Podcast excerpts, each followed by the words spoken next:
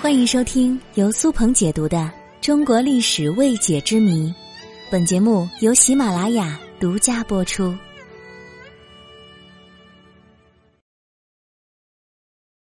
揭秘皇家保镖。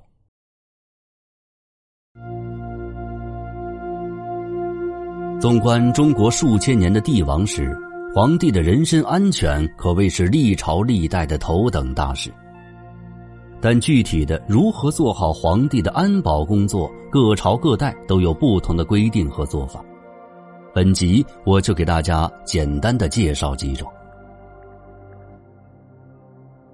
秦汉时实行的是中央三级保卫制，这就是以官职郎中令为代表的皇帝贴身侍卫，以卫尉为代表的皇宫保卫军南军，以中尉为代表的京师保卫军北军。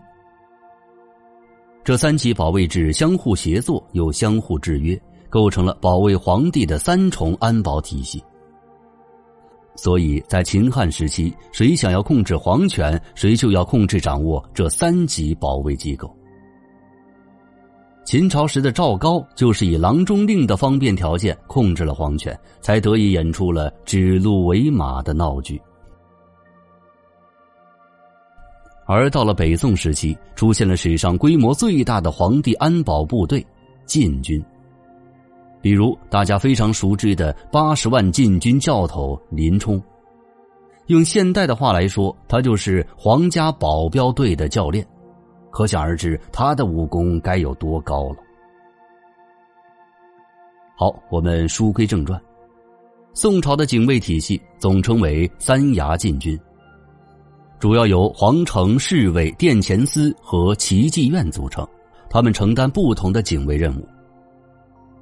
在皇宫和皇帝身边的贴身警卫，全部都是从庞大的禁军当中经过层层选拔、精挑细选出来的精英警卫。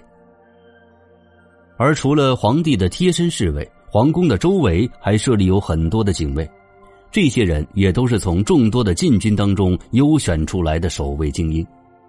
他们被分为班职两批人手轮流值班。值得注意的是，在宋朝时期，禁军不只是保卫皇帝，在战争时还要为国出征，保卫疆土，大部分是护卫京城，驻扎于汴京城外的。明朝时，对皇帝的保卫变得更为严密。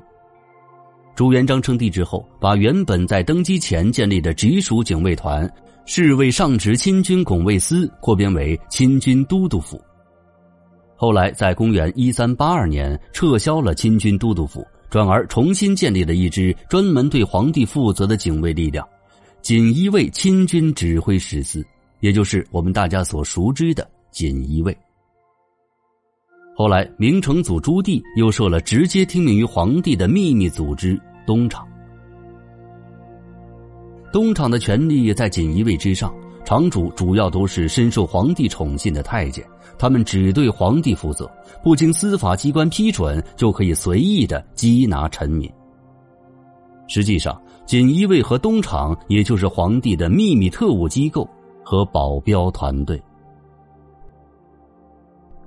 清朝则继承了明朝的一整套皇帝安保系统，但毕竟为满清政权，因此对警卫人员的选拔也强调出身来源。直接的体现就是，负责皇帝警卫的人马必须由满族官员的子弟来承担。比如电视剧《还珠格格》里，紫薇的老公福尔康，他就是御前侍卫，他就是满洲亲贵。因此，我们可以知道。中国古代不仅有皇家保镖，其数量和规模还十分庞大，由皇宫内到京城之外，构成了层层的守卫皇帝的安全网络。这些皇家保镖，他们个个是身手了得，几个人是近不了身的，因为他们工作的特殊性，也给他们蒙上了一层神秘的面纱。